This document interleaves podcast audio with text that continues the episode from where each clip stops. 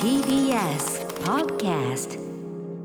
明日のカレッジキニマンス塚本二希と。バディの黒部むつみと。中堅がお届けしています。あとこれ何回やろうかな、えーここからの時間はあらゆる分野のチェンジメーカーをご紹介するネクスターズルーム。本日ご紹介するのは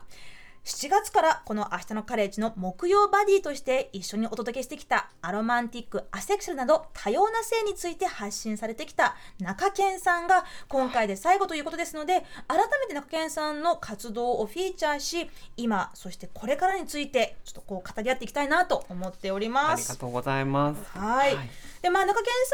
さんはねあのまあこのラジオだけではなく、まあ講演会とか、YouTube チャンネルなどでもねいろんな発信の場を設けてらっしゃいますけれど一旦全部ストップリセットって感じですか？そうですね。あのしばらくの期間っていう風に言ったんですけど、なんかその期間の間もあのすでに決まっている講演会とかもあったりはするので、そういったことはしつつっていうところなんですけど、まあ私が今回そのお休みするに至った経緯っていうのが何かこう嫌なことがあったっていうわけではなくって、うんなんかこう自分の思いをやっぱり伝えるっていう風なことがあの当事者発信っていう風なところですごく大事になってくるなって思った時にこう自分の中でその丁寧さっていう自分の言葉をちゃんと丁寧にその皆さんに伝えられてるかっていう風なところがちょっとこう不安になってしまうような時があったりとかして、でそういったまあ自分に気づいた時に、まあ、これからこう活動を長く続けていく上でよりこう自分で納得感を持ってこの活動に取り組みたいなっていう風なことを思って、まあ、自分と向き合う時間をきちっと一回取ろうっていう風なことで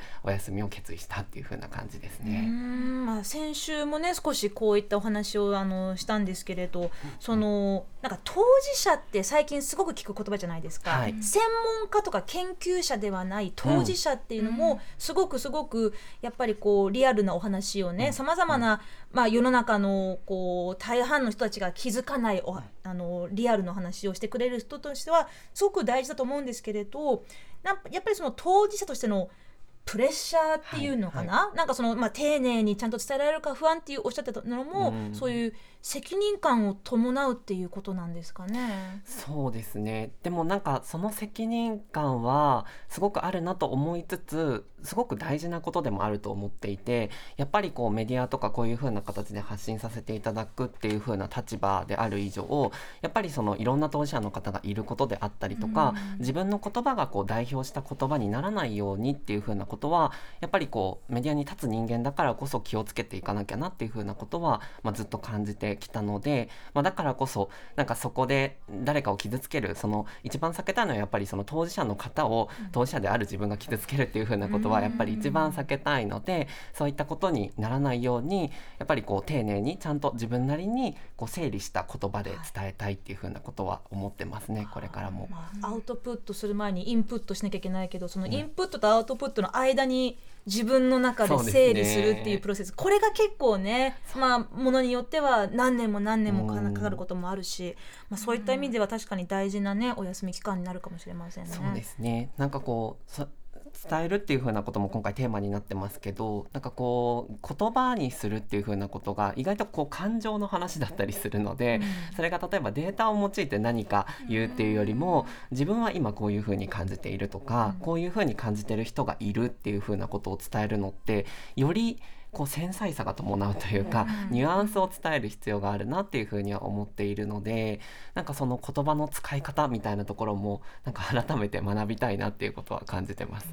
黒部さんどうです？いやでもその代表してるみたいになってしまうっていうのはすごくわかるなと思って個人のかそれこそ感情だったりとか個人のこういろんな活動に対する思いだったりを言ったのがこう当事者全員のうん。思いですみたいな風に伝わってしまうっていうのは結構環境活動しててもうん。あることでやっぱり一人の人の活動家にすごく注目が集まるからこそその人が注目を集めてくれるのは嬉しいんだけどみんなそれと同じわけではない、うん。うん。当事者にもいろんな人がいるしこうやってメディアに出れるのはそれも特権だしなんかそこで発言するからこそ受けるリスクもあるけど言えるっていうのもすごく恵まれていることだし、うん。みたいな総称されてしまうみたいなそこへの怖さとかいうのも自分もなんかすごく私でいいのかなとかうん。なんか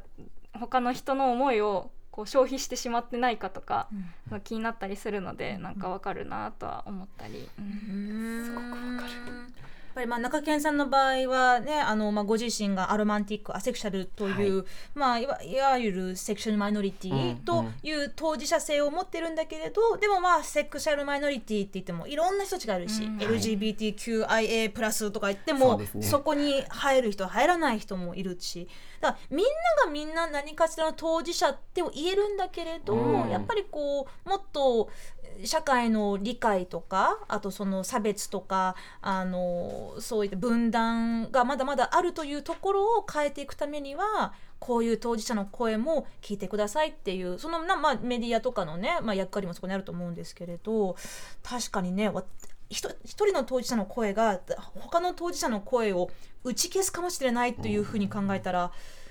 でもこれあえてちょっと聞いてみますけどそれってキリがなくないですか、うん。うん。なんかこうもっと受け取る側が個人の意見なんだなって思って受け取ってもらえるような発信の仕方をするのも聞く側がそう思うのも大事だと思っててなんかその価値観が変わっていく必要はあるなと思っててなんか私はこう発信する側に立ったからこそテレビとか見ててコメンテーターのことが言ってることがその人の考えなんだっていうふうに思えるけれどそれまではやっぱり芸能人ってこう思ってるんだみたいなうん。こうすごい大きい主語で思っちゃったりとかしてたのでそこの考え方とかがどんどん変わっていく必要はあるのかなとは思ったりでもそこが変わればもうちょっと言いやすくなったりするのかなとは思いますうね。ん。まあ、でも本当にね、あのー多分これを聞いてくださってるリスナーの方々も「えー、中堅さん寂しいよ」って言ってると思うんですけど、です。もそこやっぱりねこう休みたいと思った時に「休みます。じゃあ休んでらっしゃい」って言えるそういうねこう空気をまさにここで我々が作っていかなきゃいけないと思うので本当に「休んでこい!」いやーなんかここだからこそ多分私も本当言えたんだろうなっていうふうに思っていてさっきちょっとこう黒部さんとも話したりしてたんですけどやっぱこう活動する中でその休むっていう風な選択が取れなくって活動をこうやめるもう離れる完全にっていう風な選択を取ってきた子も私も何人も見ていて。でなんかその時にこう休んでいいんだよっていう風なことがもっとなんかこう活動する人の間でちゃんとこう認識が生まれてたらどうなってたんだろうなとか私はその休んでいいんだよっていう風なメッセージをその子に発せられていたかなとかっていう風なことをすごくやっぱり感じる瞬間っていうのがたくさんあったので、なのでこうあえて自分がこう休みますっていう風なことを言うこともある意味こう社会活動じゃないんですけどいろんな人が活動しやすくなる社会になるのかもしれないなっていう風な期待も抱きながら今回はいこの選択に至ってますね。黒部さんもね休むというオプションちゃんと自分のために取ってあります？そうですね。なんか割といろんなことやってる気もするんですけど、うん。でもなんかこう手放すみたいなこうじ今自分がやりたいことじゃないなと思ったところからちょっとずつ距離を置くみたいなのは最近になってできるようになってきたかなっていうのもあってなんかやっぱり手放す時ってすごい勇気がいるしこの休むっていうこともすごく勇気がいることだと思うんですけどそれをできた自分を褒めるっていうのをこうすごい涙とか出てきたんですよバイトを辞める時とか、うん。でも自分が辛いなと思ってたバイトとかを好きだけどでも体力的に辛くてでも辞められなくてでもそれを辞めるっていう決断をできた時はこうなんか悲しくてというよりなんか頑張ったなみたいな意味で泣けたりとかしたので、まあ、そういうこう自分に余裕を持つみたいな休む選択みたいなのはちょっとずつ出てできるようになってきたかなとは思いますね。まあ、それまでずーっとこう張り詰めてたものがうん。ふって切れたんですかね。そうですね。ねそう好きだから頑張りたい。でもうん。頑張りすぎて嫌いになっちゃうとか、うん。まあ、自分のことを嫌いになっちゃうとかね、うん。その仕事のことを嫌いになっちゃうってすごく残念なことだと思うし、うん。やっぱりその根底にあるのは、まあ、誰かの役に立ちたいとか、うん。自分の限界に挑戦したいとかね、もっと頂点に行きたいとか、うん。何かを求めてるからこそもっともっともっとってなっちゃうんだけどやっぱりそこで一旦降りますねちょっと休憩しますねってまたチャージパワーチャージしてからはい再開ってなった時に自分の席はもうないんじゃないだろうかとか自分はもうねあの求められなくなってんじゃないのかっていう恐怖が多分そこにあるからやめたやめたくないやめちゃいけないって思う。うんだったらそこは周りの人たちがね「いやいや全然いつでも戻ってきても大丈夫だよ」とかあのそういうことをあのちゃんと言葉にして出してあげるうん。っていうのすごく大事だと思うんですよね。いや本当に。なんかこうさっき中堅さんの話聞いててご自身が自分の思いでこう休むっていう選択をしたっていうのがすごく素晴らしいなと思って誰かに言われたとかじゃなくて、でそして今ニキさんが言ってたようにみんなが休みなって言うんじゃなくて休むこともできるしこう頑張ることもできる、なんかこう選択ができる空気感を作っていくっていうのがすごく大事だなと思って、なんか自分もすごく疲れてる時に休め休めって言われてもこんなそうねそうなんかすすごくやりづらいというか、はいうん自分の思いをこうも表に出せるよううなん。空気があるっていうことが、なんか環境があるっていうことがすごく大事だと思うので、うん。なんかそこの場を作ってで自分自身でなんか判断して休むっていう選択をできたっていうなんかすごく勇気がいることだったと思うんですけどでも本当にあね良かったなと思いやう。ーあと一言欲しいんだよね。その休んでもいいようにプラス一言、うんうん休んでいついついつまでに休んでもいいしいつまでも休んでいいし、うん。休んだらこういう風にカバーするから、うん。あのだから安心して休んでくださいっていう。うん。これ全部セットで欲しい。うんうんうんうん。なんかこう伝えることってあのこの伝えるっていう風な行為はやっぱり一方的なものに見えるんですけど、うん。聞く耳があるかどうかっていう風なところがすごく大事だと思ってて、うん。そのマイノリティ文脈においてもやっぱりこう相手が差別的な発言を普段からしている人とかに対してじゃあそれを伝えられるかって言ったら なかなか伝えられないと思うんですよね。なので聞く耳があってなおかつ伝えたいという意思があってそこがこうマッチするからこそちゃんと伝えるっていう風な、まあ、その行為っていうのが成立するんだなっていう風に思うのでなんかこう伝える力聞く力っていう風なところをこう葛藤しながらも育てていくっていう風なことがなんかこうこれから先なんか対話っていうのがすごく最近キーワードになってくると思うんですけどなんか自分自身も意識したいなっていう風なことはすごく思いますうね。んそうねでまあそのあのもう一つだけそのあの休むところで言うとなんかはい最近はもう見なくなってると思うんですけどそう例えばさ風邪薬の CM とかでさ、うん。風邪でも休めないあなたへとかそう。なんかこうちょっとこうまあやっぱり時代の流れが変わってきてねいやいや休ませろよっていう声も、うん。あの出てきているから、うん。そういう CM って最近見なくなったなぁとふと思ったんですけれどでもやっぱりねこう休んじゃダメだ休めないっていうところを応援しますっていうつもりでそういう企業を出してたんだろうけど、うん。そこはねもう終わりかな？いやーやめてほしい。ね多分お二人の親世代の方々はもう24時間戦えますかとかもうそういう時代だったあのとこもあるだろうけど今はもっと休むそしてまあ対話向き合ううん。寄り添う、うん。そういうキーワードが出てくるのかな。でもやっぱり学校とか休むだけでもみんなすごいごめんとか、うん。罪悪感とか感じてたりはまだ全然するなっていうのは感じますし、でも最近学校休んでる子すごい多くて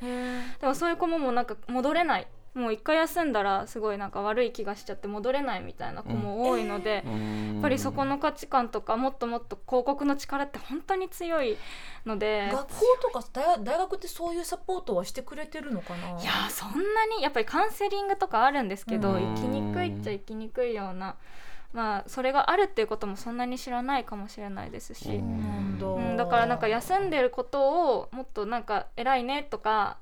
なんかちゃんと自分と向き合えていいねって私はなんかコメントしたりとかするんですけど、うんまあ、なんかそういう考え方がもっと増えていったり帰ってきやすくなったらいいなと思いますけどなんかあのさっきちょっとキーワードっていう風な、うん。あの言葉に反応してってところなんですけど、はい。最後に自分がすごく伝えたいなって思ってるのがあの今きっかけみたいなところだと思うんですよね、その休むっていう風なことを考えるっていう風な、まあ、きっかけを持つことがすごく大事だと思っていて、でなんかこうこれから先も「明日のカレッジ」いろんなゲストさんが出られてきっとこう違いを知るっていう風なことってたくさんあると思うんですけど、ただ私すごく思うのがあのやっぱ多様性っていう風なことがめちゃくちゃこうキラキラしたものとして最近語られることが多くなってるなと思うんですけど、うんあの違いは違いでしかないんですよね。なんかそこにはこう素敵な多様性っていうわけでもなく特別視をするものでもなくでもかといってみんな違ってみんないいとかでもないんですよ。そこにはもうただ現実が広がってるだけというかそこに生きている人がいてそこに違いがあるだけっていう風なことだと私は思っていてでもそこにあえて一つ希望を見出すならきっかけにはできるなっていう風に思っていてその違いを知って何か自分はできることあるかななとか逆に自分自身の弱さを認めてあげるとか言えるようになるっていう風なことって、なんかよりこう風通しのいい社会になっていくかなっていう風に思うので、なんかこれからいろんなこう違いを持つというか違いを知るゲストさんだったりとかここであると思うんですけどぜひなんか何かのきっかけにできないかななんていう風なことを思いながら聞いてくれたら嬉しいなっていう風に思ってます。いやありがとうございます。なんかもう明日のカレッジの今後のこのケアもしていただいてと言いますか。すごく好きな番組なので、はい。嬉しいな